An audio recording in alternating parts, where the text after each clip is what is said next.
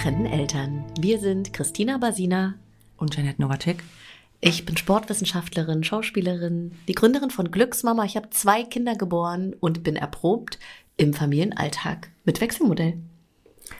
Ich bin systemische Therapeutin, Sozialpädagogin, Mama von drei Kindern und ebenfalls erfahren im Familienalltag mit Wechselmodell. Muss auch manchmal ein bisschen überlegen, mhm. in welchem Modell befindet man sich jetzt eigentlich? Von lauter auswendig gelernt. Herzlich willkommen zu unserer neuen Podcast-Folge mit der Überschrift Queere Familienmodelle. Und wir haben eine ganz fantastische Gästin hier vom Mikrofon sitzen. Ja, da brauchst du gar nicht mit den Augen hochleiern. Ich finde dich wundervoll. Es ist nämlich Mari Günther. Und Mari war schon gestern im Glücksmama Podcast in der Folge 69, wo es um Geschlechteridentitäten und Wildschweine geht. Da habe ich nämlich meinen ganzen heteronormativen Scheiß abgeladen in dieser Folge und Mari hat es so wunderbar aufgefangen, so wie du das halt kannst. Und ich freue mich oder wir freuen uns, dass du diesen Podcast hier bereichern wirst mit deinen ganzen geilen Weisheiten. Ich freue mich total hier zu sein. Es ist schön, dass wir uns wiedersehen. Und ich bin selber neugierig, auf was wir heute kommen werden. Mhm. Ja, auch von mir herzlich willkommen. Für die, die es noch nicht wissen, Mari ist auch systemische Therapeutin, begleitet seit 15 Jahren ähm, Transpersonen ähm, und gibt Fort- und Weiterbildung an verschiedenen Berliner Ausbildungsinstituten und das sehr erfolgreich. Oh, vielen Dank. Ja, es geht um queere Familienmodelle in dieser Folge. Als kleinen Strebereinstieg, ich habe ähm, in Vorbereitung auf die Sendung, auf die Sendung, auf du die kann Folge, man schon so sagen, Podcast-Sendung, ist nicht falsch. Fernsehen geguckt in meiner Jugend. Mal geguckt, was, was so das, äh, die ganz offizielle Definition ist. Und wenn man auf der Seite des Bundesministeriums für Familien, Senioren, ja, Bundesministerium für Familien, Senioren, Frauen und Jugend schaut, ist die Definition einer ähm, Regenbogenfamilie, so wird es da genannt.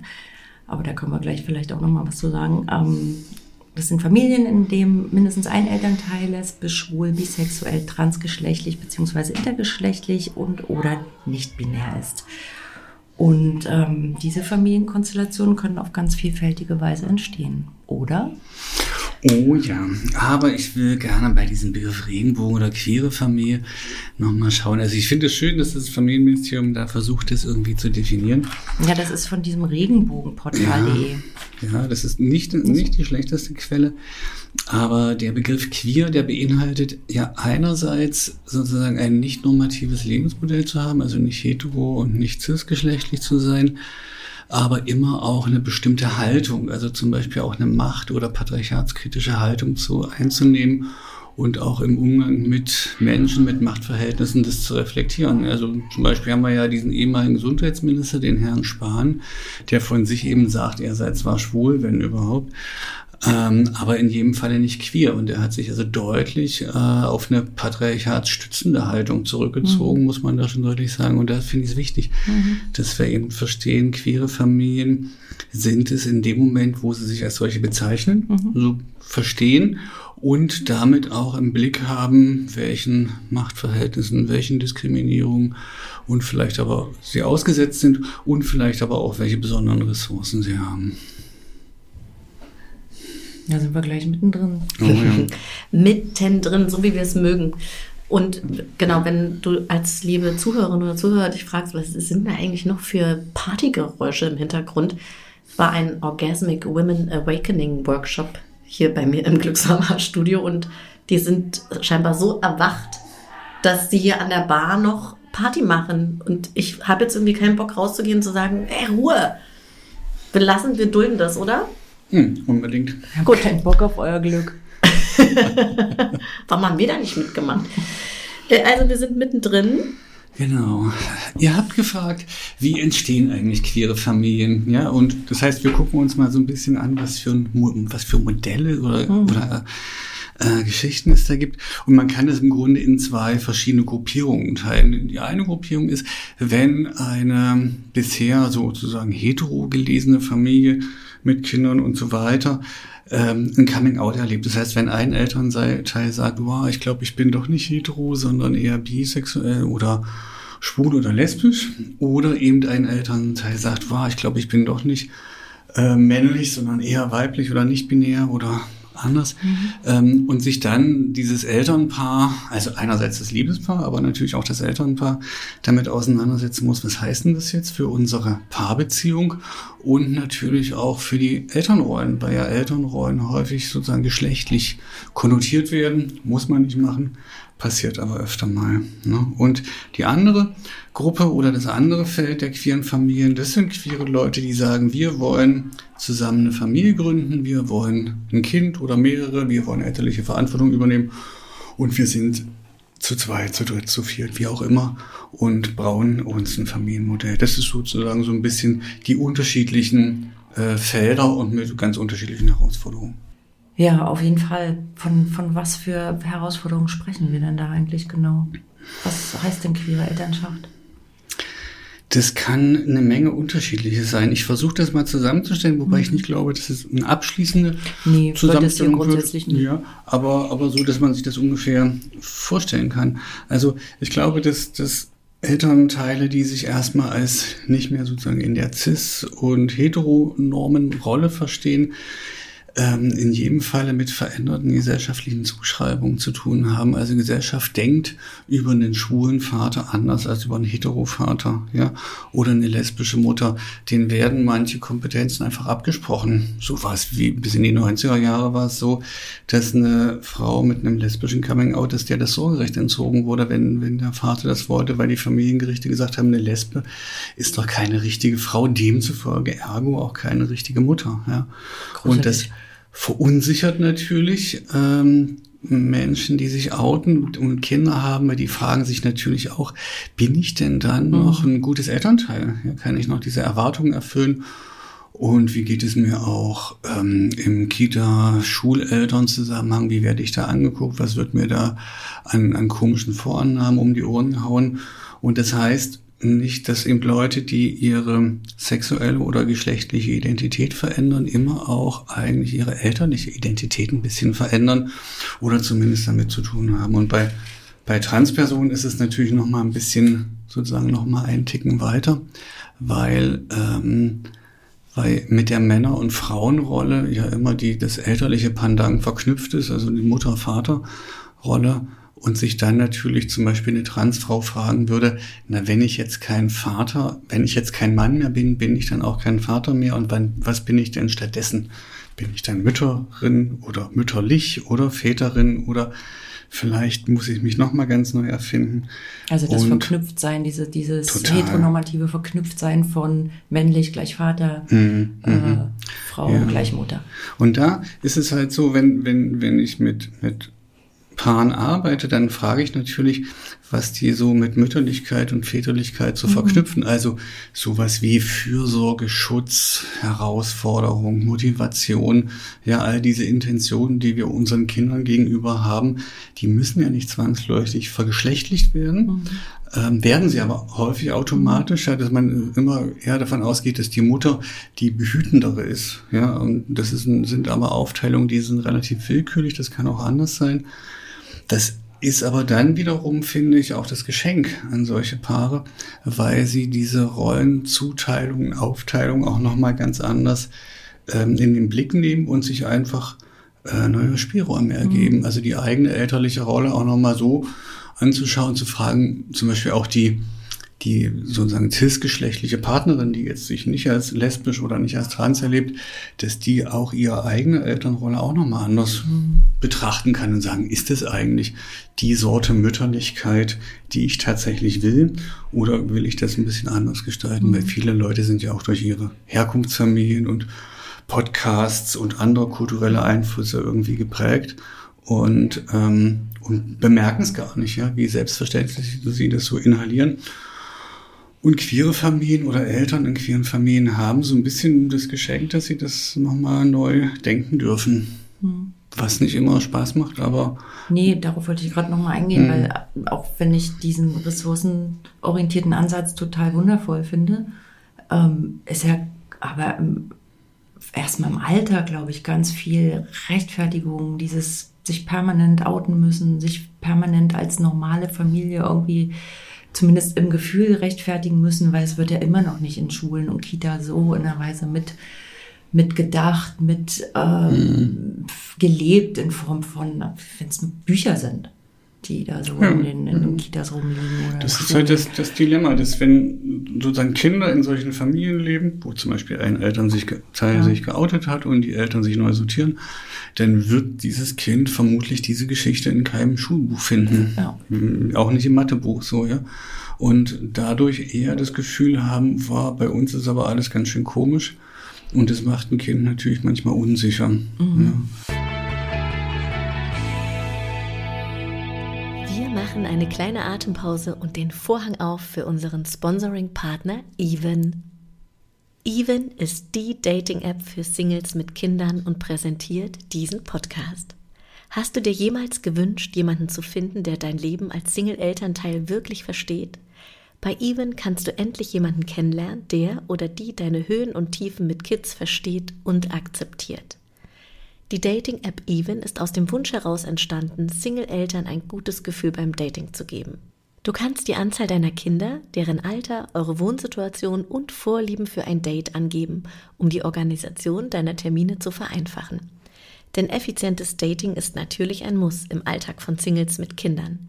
Mit deiner kostenfreien Registrierung hast du die Möglichkeit, mehrere Profile pro Tag anzusehen und zu liken.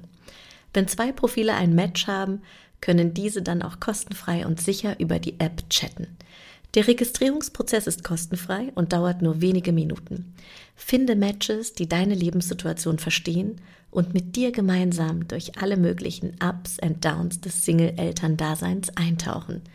Der Link zu Even ist in den Show Notes hinterlegt.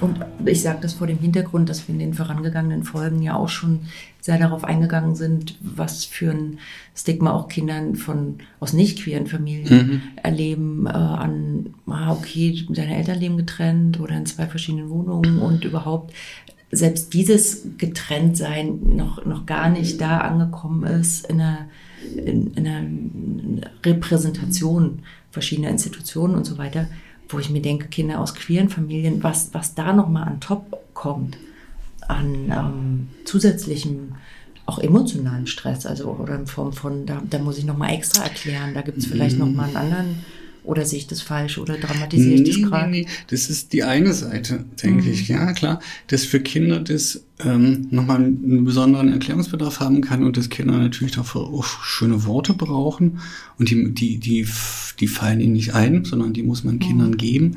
Das heißt, wenn ich aus einer queeren Elternposition dafür sorgen will, dass mein Kind gut damit zurechtkommt, dann muss ich meinem Kind eine Erzählung mitgeben, also mhm. Wörter und Beschreibung die für das Kind sich gut und richtig anfühlen, weil die laufen dem Kind über den Weg. So, das ist wichtig. Und also so ein, so ein das Awareness-Narrativ. Ja, ja. Aber ähm, ich muss trotzdem mal ganz kurz reingehen, wenn wir, also wenn wir von dem Moment der Trennung ausgehen, ne? also in queeren Familien. Du kommst zu schnell. Wie immer. Hm. Gut. Mhm. Ich da, da will ich hin. Also wir wollen uns angucken, was heißt denn das eigentlich für ein Trennungsszenario, ja? Aber das ist ja sozusagen das Gericht und im Moment sind wir noch so ein bisschen dabei, die Zutaten zusammenzusammeln, ja? Also zu schauen, was für besondere Belastungen oder auch vielleicht besondere Ressourcen stehen in solchen Familien in Trennungssituationen zur Verfügung. Mhm. Ne? Und da will ich, jetzt gehe ich doch nochmal auf die Ressourcenseite, ja, weil gut. die, das, das der Vorteil von von queeren Familien ist, also gerade insbesondere die, die sich wirklich für eine Familiengründung zusammengefunden haben, die haben sich immer entschieden, ein Kind zu haben. Es gibt keine mhm. Unfälle, ja. Und dadurch, oder selten habe ich auch schon. Ja, ähm, und, aber, sagen. und, na, aber war, aber kann, hm? war also weil es unter Umständen schwieriger ist, einfach ähm, gemeinsam Kinder zu kriegen. Naja, nur, nur hetero-cis Familienpaare mhm. machen so ein rein raus Geduschen mhm. Szenario, ja. Wo dann ja immer mal ein Kind passieren kann auch. Ja, und dann eben Paare sagen, na gut, dann ist es halt jetzt passiert. Aber die haben sich manchmal vielleicht gar nicht so sehr dafür entschieden, zu sagen, mhm. wir werden jetzt Eltern. Und das ist ein großer Unterschied. Ähm, das ist natürlich nochmal was anderes, wenn eine Familie so ein Coming-out eines Elternteils erlebt, wo die mhm. Kinder schon da sind. Ja, das ist, das mhm. ist wirklich ein großer Unterschied. Aber, aber wichtig ist auch, queere Elternteile haben in der aller Regel selber Diskriminierungserfahrung und haben gelernt, damit irgendwie zurechtzukommen. Und das ist ein Skill, den sie ihren Kindern mitgeben. Das ist ein großer Unterschied, weil ich habe manchmal, also gerade bei Transjugendlichen, so Hetero-Eltern, irgendwo Speckgürtel oder so, die dann echt sagen, ja, ich bin noch nie diskriminiert worden, ich weiß gar nicht, ich bin blond, weiß, hellhäutig und so weiter und mittelklug, mittelblond, mittelschlau. Ähm, ich habe das, ich, ich wüsste gar nicht, was ich machen soll. Ich, ich könnte meinem Kind da auch nichts mitgeben. Ja? Mhm. Und das ist ein, eine Ressource, die queere Eltern häufig haben.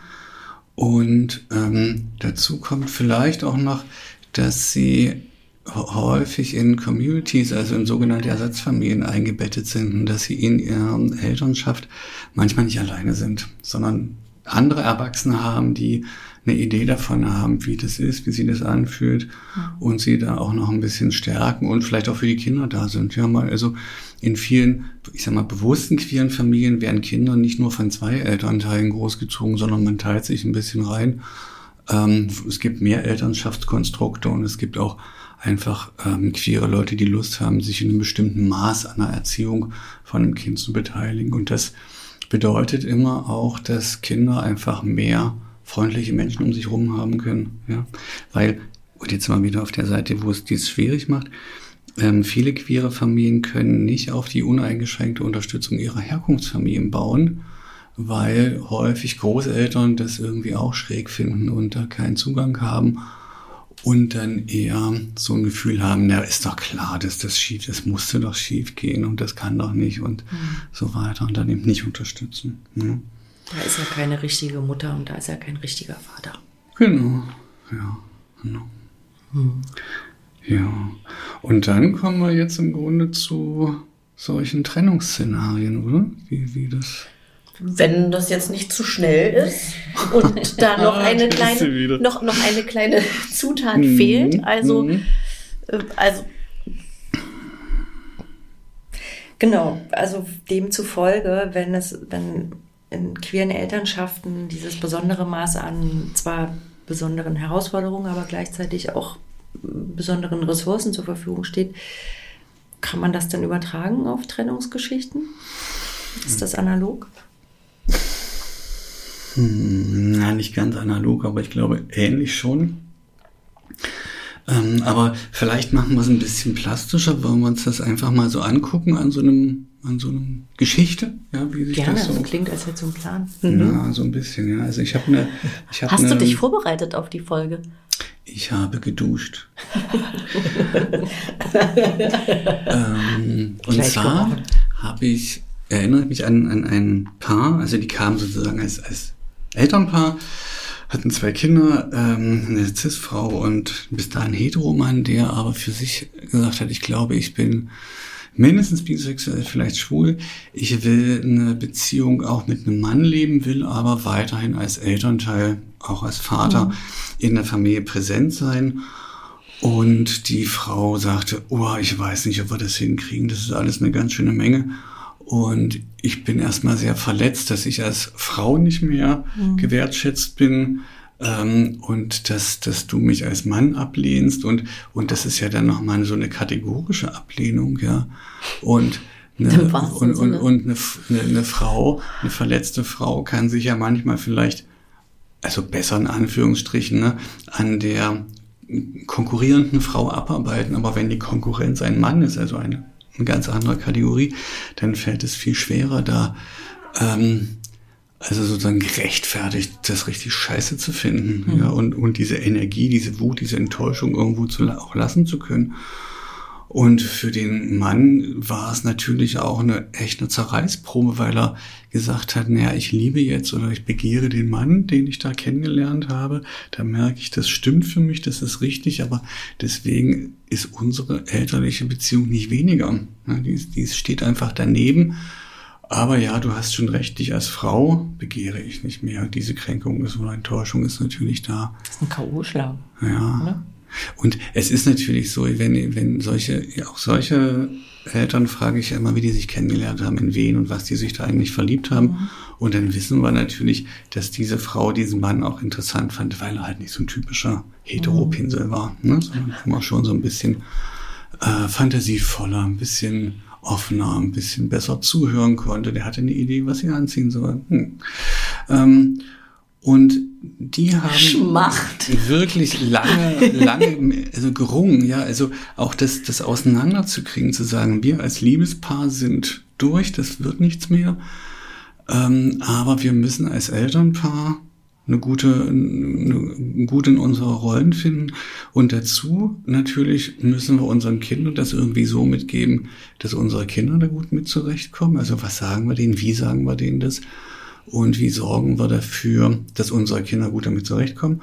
Und dann haben wir noch als nächsten Topf die gesellschaftlichen mhm. Zuschreibungen und Erwartungen. Und dann ist es ja immer noch so in ähm, häufig in, in Deutschland, dass, dass schwulen Männern eine Art von Pädosexualität unterstellt wird. Ja, dass es ganz schnell geht, dass irgendwelche äh, Vollpfosten dann schwulen Männern, schwulen Vätern irgendwie unterstellen, ihr, seid ja gar keine richtigen Väter oder ihr solltet dann mit dem Kind nicht so doll, äh, also so viel körperliche mhm. Nähe und das könne ja, also so, als ob eine, eine schwule Person nicht sozusagen eine, eine selbstbestimmte, mhm.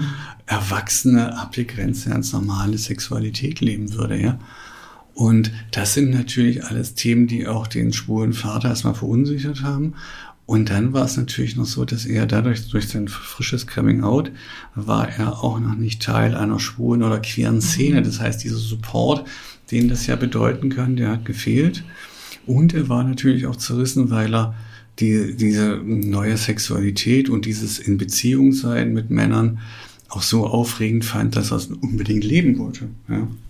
Ah, okay. Mir dünkt, als hättest du noch ein paar Beispiele auf Lager, aber ich habe mich gerade gefragt, gab es auch schon Konstellationen, wo die Kinder mit dabei waren, wo du ähm, auch direkt gemerkt hast, wo sind denn genau die Bedarfe bei den Kindern? Mhm. Oder wo, wo konnte man denn ansetzen? Oder welches Narrativ konnte man erfinden? Also so ganz praktisch, wo. Weißt du, was ich meine? Mhm. Oder was erinnern. sind denn so die, wenn ich mir so vorstelle, da ist so ein, was weiß ich, so ein achtjähriges Kind, was denn damit in so eine ja. ähm, Trennungsberatung mitsitzt äh, und weiß ich nicht, in, natürlich mhm. seinen, seinen Papa lieb ja. hat und äh, eigentlich will, dass alles so bleibt, mhm. wie es ist, aber so und mhm. trotzdem Angst davor hat, vielleicht auf dem Schulhof äh, gehänselt zu werden. Öh, der Papa ist schwul. Ja. Nein, wir machen ja sozusagen nochmal jetzt eine Familie mit so einem Transelternteil und da gucken wir mal, ja. da habe ich eine, so ein bisschen Erinnerung an die Kinder. Ja. Ja. Okay. Ja. Aber ist es schon so, dadurch, dass in queeren Familien zum Beispiel eine, ein anderes Verständnis für, äh, dass es auch bunter sein darf, sage ich jetzt einfach mal so, dass Trennung eventuell schon auch nochmal ähm, auf einer anderen Ebene stattfinden kann, weil da viel mehr Offenheit von vornherein schon ist und man sich nicht so, äh, wie soll ich das sagen, nicht so in die Ecke stellt, hm. sich gegenseitig als hm. Elternteile.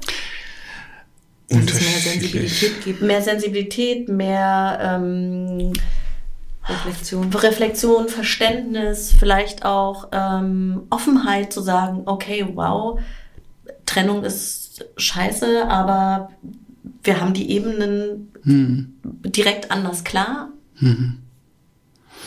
Das kann man so pauschal nicht sagen, ja, aber es gibt diese Seite. Ja. Ähm, also das eine ist, also stellen wir uns vor, eine Familie mit einem Transelternteil, wo sich dann häufig ja, also bei einer Transfrau, die sich vorher Mann, als Mann gelesen wurde, ne, und Narzisstpartnerin, fragt sich ja dann die Frau, äh, bin ich, bin, das ist jetzt eine Frau oder will eine Frau sein oder so. Und bin ich dann jetzt lesbisch? Ja, das heißt sozusagen, das, das, mhm. das Identitätsthema schwappt natürlich immer äh, zur Partnerin, zum Partner rüber. Oder der Partner fragt sich dann, wenn meine bisherige sogenannte Frau jetzt ein Mann ist, bin ich jetzt schwul? Was macht denn das mit mir? Kann ich diese Beziehung leben? Und dann mit diesen Coming-Outs gibt es natürlich auch Trennungen. Und das sind, glaube ich, dann eher Trennungen, die so in einem großen Bausch und Bogen stattfinden und auch was, was haben von voneinander weglaufen, groß enttäuscht sein. Das sind keine äh, häufig gut durchdachten, reflektierten Trennungen. Und wenn wir uns die aber anschauen, da würde ich schon sagen, da gibt es das, was du beschreibst, ja, dass, dass eben die Leute nochmal mehr reflektiert haben, wie sehr sie mit patriarchalen Machtverhältnissen verstrickt sind oder auch nicht, ja, weil das sozusagen dieses heteronome Trennungsszenario, was wir immer wieder erleben, diese Dramatisierung, die ist ja häufig ein Reflex von patriarchal gedachten Besitzverhältnissen. Da wird mir was weggenommen. Äh, das ist ein Verlust. Das, dafür muss ich mich als Mann schämen. Da habe ich versagt. Das depotenziert mich gegenüber den anderen, die Frauen besitzen. Ja, so. Und deswegen ist das ja häufig so aufgeladen. Also das, die Geschichte kann man jetzt auch andersrum für Frauen erzählen, klar. Ähm, und ähm, queere Paare oder Beziehungen haben das schon noch mal mehr reflektiert und sagen, nee, das ist aber nicht unser Spiel, ähm, sondern wir versuchen eher uns so zu trennen, dass wir uns gut so lassen können, wie wir sind in unserer Unterschiedlichkeit und wir können das ein bisschen besser auseinanderhalten und trotzdem verantwortliche Elternrollen übernehmen. Ja. ich habe krasserweise, hm? Entschuldigung? Hm, ich habe, ähm, als ich das vorhin eingeworfen habe, ähm, mit der Offenheit, Reflexion, hm. Pipapo, war ich tatsächlich in, man ist schon eine queere Familie ja, und nicht, ja. ne? Von daher fand ich das gerade nochmal richtig spannend, dass es natürlich, äh, also dass, dass das ja auch gibt. Hm. Die Veränderung innerhalb einer heteronormativen Familie zu, hm. man könnte ein queeres Modell werden. Ja. Und will ich das oder will ich es nicht? Mhm. Und solchen Paaren versuche ich immer deutlich zu machen, dass das Trennen ja nicht wegläuft, ja, man kann sie auch später noch trennen, aber man kann es vielleicht erstmal probieren. Und weil die, die bisherigen Heteropartnerinnen profitieren eigentlich häufig auch von solchen Infragestellungen, so von diesen festen Rollenzuschreibungen.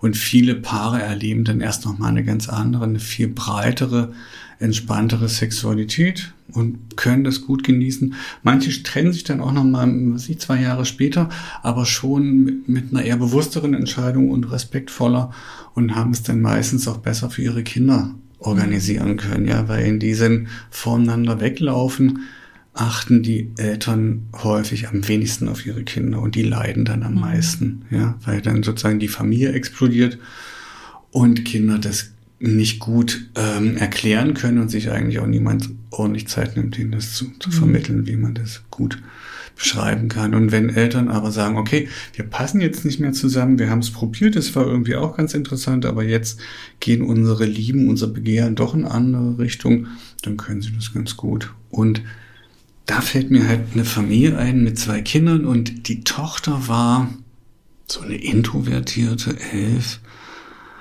und die hat immer signalisiert, ich brauche Zeit, ich brauche Zeit. Die wollte sich nicht an diesen ganzen Gequatsche beteiligen. Aber die hat sich das angehört. Das war, die war auch immer gerne mit dabei. Trennungsgequatsche oder ja, was? Ja, ja, ja, so mhm. wie die halt überlegt haben, wie, also die Eltern wollten sich gar nicht ähm, räumlich trennen. So, die wollten weiterhin gemeinsam die Wohnung nutzen. Aber die Partnerin, die jetzt ihre Weiblichkeit gelebt hat, hat gesagt, ich bin mehr unterwegs, ich will vielleicht jemand kennenlernen und, ähm, und die, die CIS-Partnerin hat gesagt, nee, ich, für mich ist das alles noch gar kein Thema.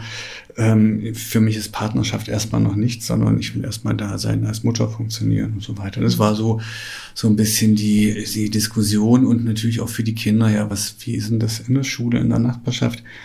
Die hatten es gut, die hatten eine, eine, ganz freundliche, supportive Nachbarschaft, wo alle Leute das auch mitgetragen haben. Und das war für diese Tochter total gut. Ähm, und da habe ich gelernt, dass wenn ich mit Familien arbeite zum Thema Trennen und Kinder, frage ich zuerst, wo rennen denn eure Kinder hin, wenn's olle ist? Rennen die zu den Großeltern, rennen die zu den Nachbarn, rennen die zu der Mutter von der besten Freundin, wie auch immer.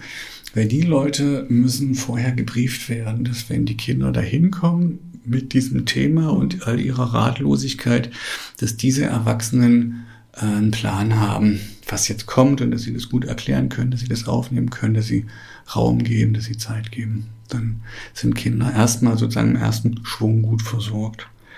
Das ist ein guter Einwand, der sich ja auch übertragen lässt auf alle Auf anderen. alle, ja, ja. Alle Total. Ja. Trennungskonstellationen. Und der, der Junge, der war glaube ich acht, der hat vor allen Dingen, dem war wichtig, der hat gesagt, ist mir doch egal, ob jetzt Papa Frau ist oder nicht, aber ich will Fußball spielen. Ja? Und das heißt, dem Kind war total wichtig, dass das Elternteil als Elternteil weiterhin präsent ist. Ja? Und da habe ich so ein bisschen abgeleitet, so einen Lehrsatz, den ich vielen Trans-Elternteilen sage, du kannst geschlechtlich machen, was du willst, aber du musst für dein Kind da sein. Das ist, dann kann das Kind gut miterleben, wie sich das alles verändert ähm, dass sich das vielleicht alles nochmal ein bisschen neu anfühlt, dass man vielleicht auch andere Sachen zusammen macht.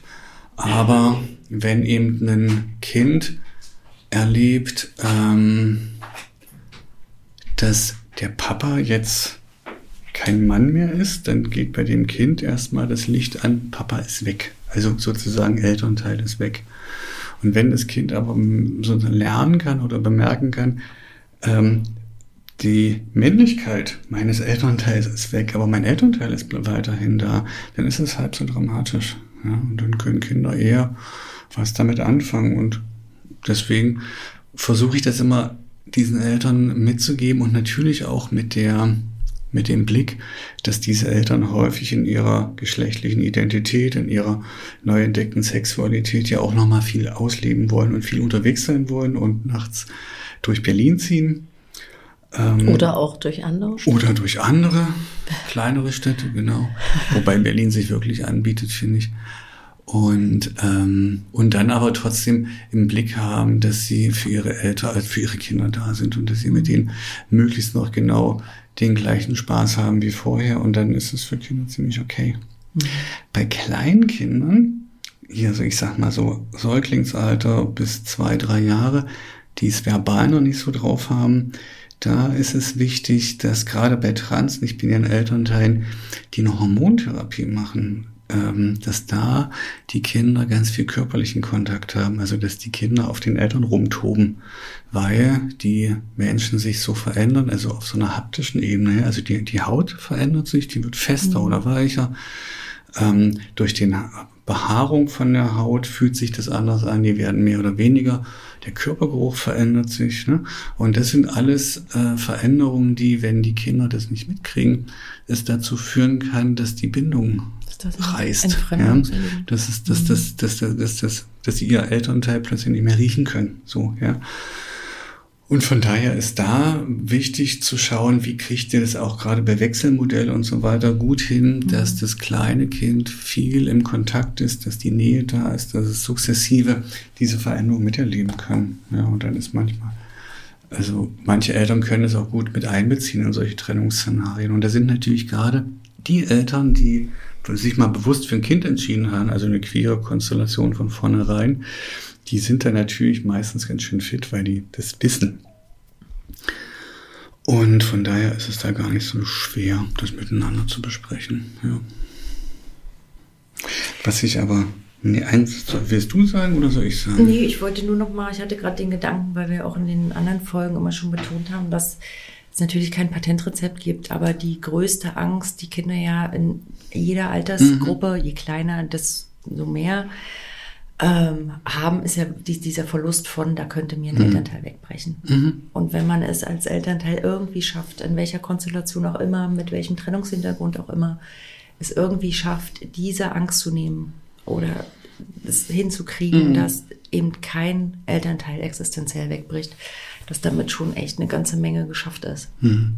Weil dieses ganze Drumherum, das können Kinder oft, da sind die ja sehr flexibel und kriegen viel hin wenn diese Grund, ähm, diese Grundsicherheit äh, da ist. Mhm. die sind weiterhin für mich da. Und da denke ich aber, ist das Dilemma, dass die meisten Beratungseinrichtungen, die solche Paare oder Beziehungskonstellationen aufsuchen würden in solchen Momenten, dafür nicht gut geeignet sind. Also diese ganzen Erziehungsfamilienberatungsstellen haben häufig keine Kompetenz oder keine gute Kompetenz, queere Familien zu beraten, sondern sind dann eher noch von solchen ähm, komisch pathologisierenden Sichtweisen geprägt, dass es dann doch besser wäre, wenn das Kind das nicht miterleben würde, weil dann würde das Kind sich ja auch noch was wegholen und die mhm. psychosexuelle Entwicklung ruinieren. Also so ein Unsinn, ja.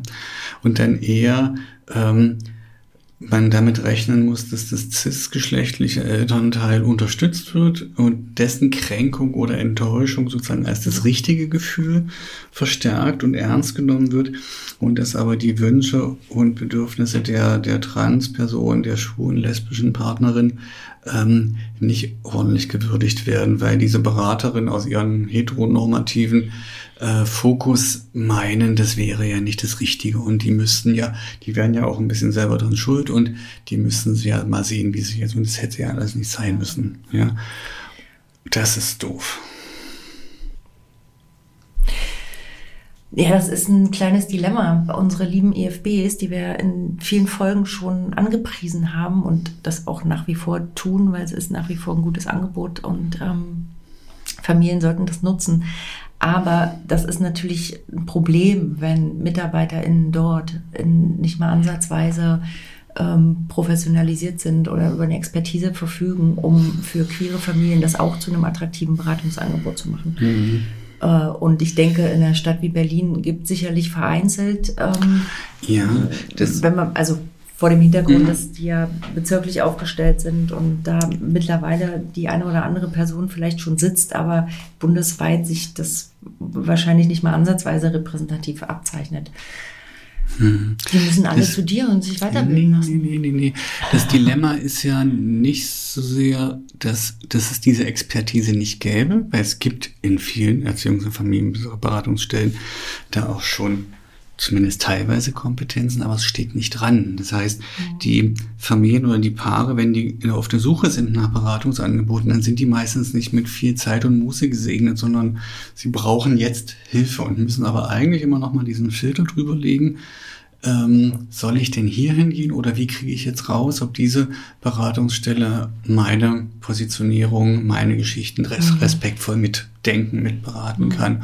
Und deswegen wäre es natürlich toll, wenn ähm, EFBs sich da als Einrichtung entwickeln würden und das dann auch markieren würden, sprich dran schreiben und sagen, wir haben auch Beratungsangebote für queere Familien, beraten Transelternteile und haben dann tatsächlich auch diese Expertise, die draußen dran steht. Und dann ist es für diese Familien natürlich leichter, das zu finden und sie sind auch eher bereit, sich zu öffnen und ihre ihre, ihre Geschichten so zu präsentieren, dass man damit gut arbeiten kann. Weil ansonsten würden die eher an diesen Gesprächen da teilweise was verheimlichen, nur ein bisschen mhm. was erzählen.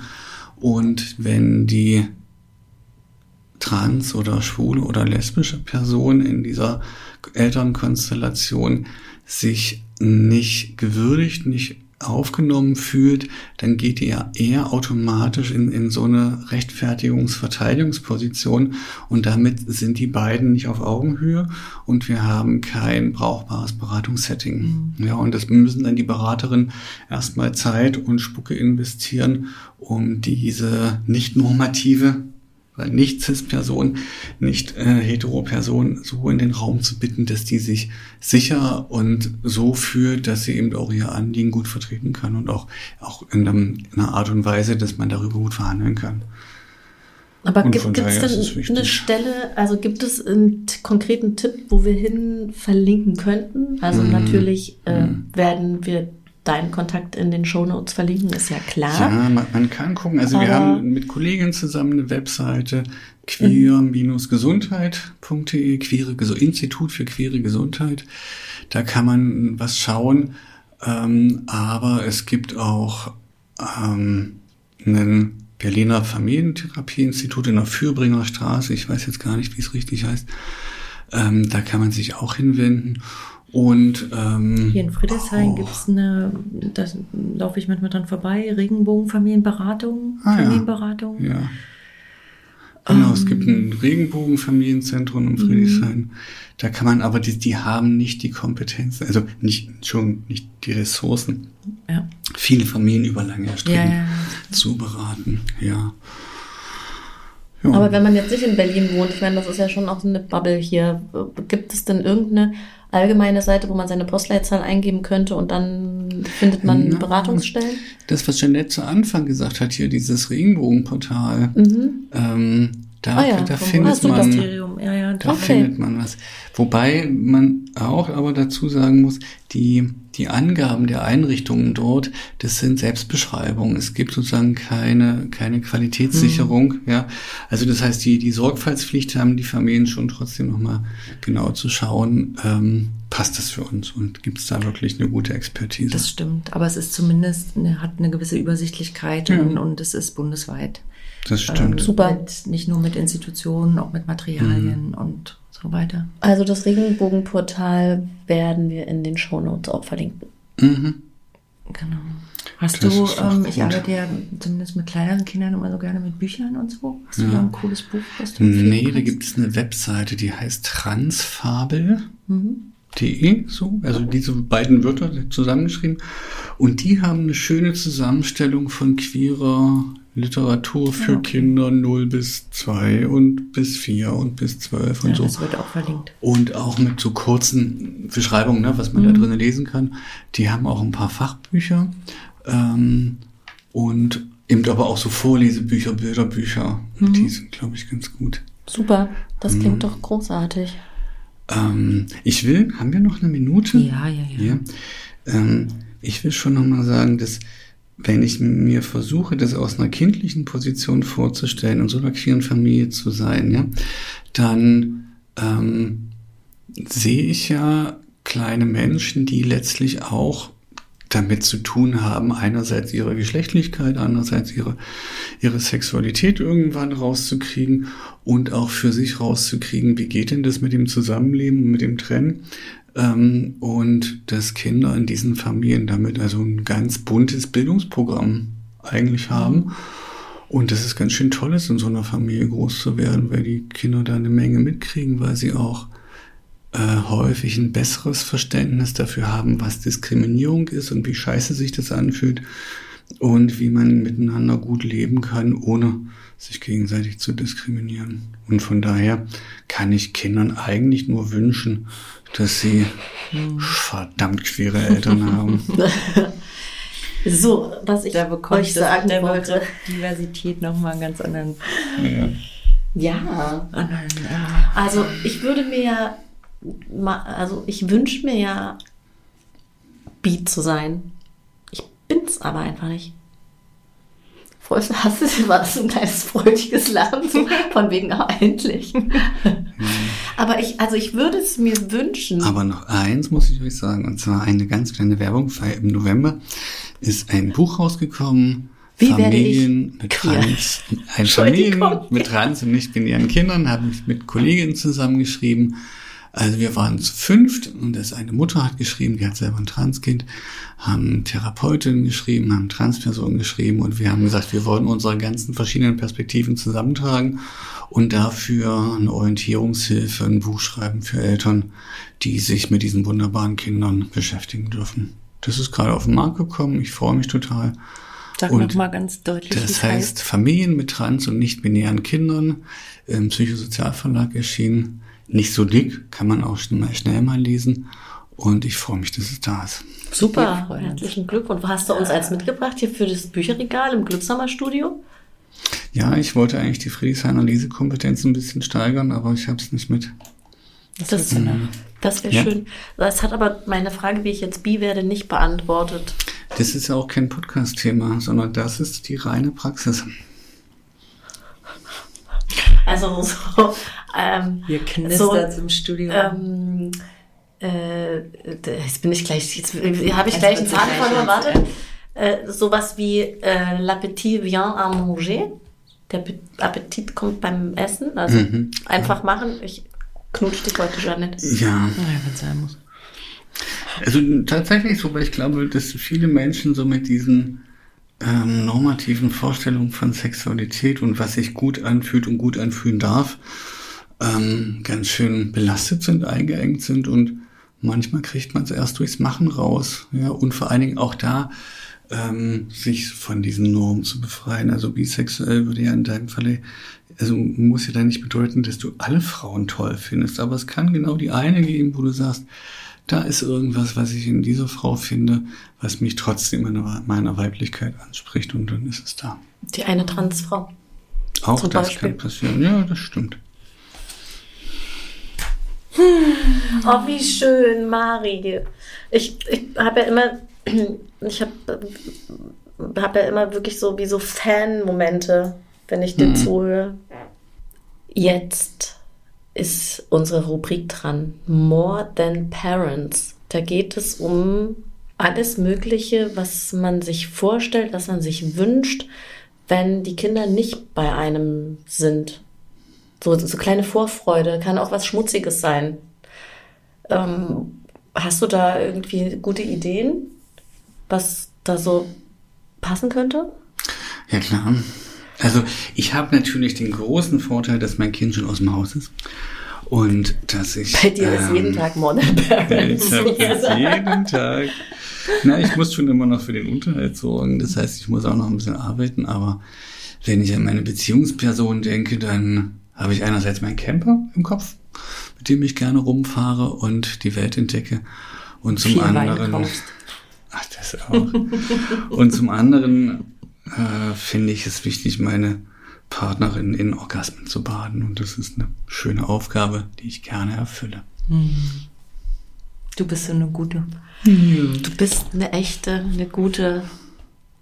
Ich komme aber auch. Ne? Äh, naja. Es ist ja Geben und naja. Nehmen was. naja, oh mein Gott, wenn es dann auch das. Jetzt mach hin. Ach Leute, jetzt noch mal einmal zusammenreißen. Wir haben ja eine Playlist auf Spotify CDGE.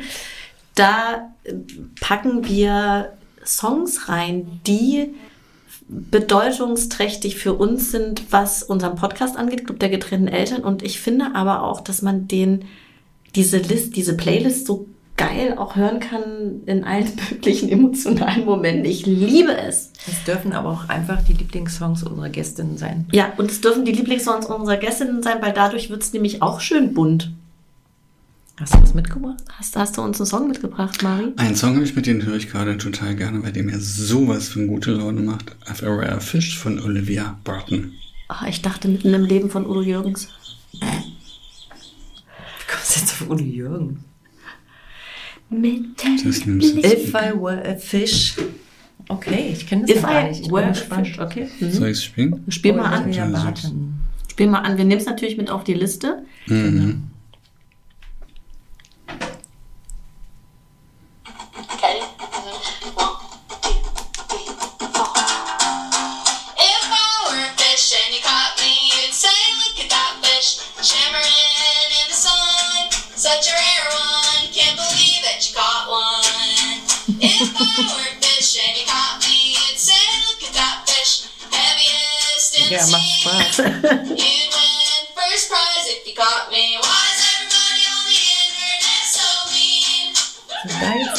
Outro reinbringen. Großartig, wir hören jetzt noch ein bisschen Musik. Wir verabschieden uns. Machst du noch mal kurz leiser?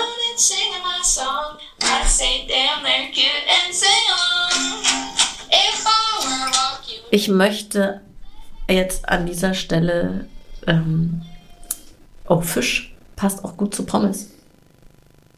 Also, kennt ihr diese kleinen Sprotten? Fish and Chips. Diese Fish and Chips.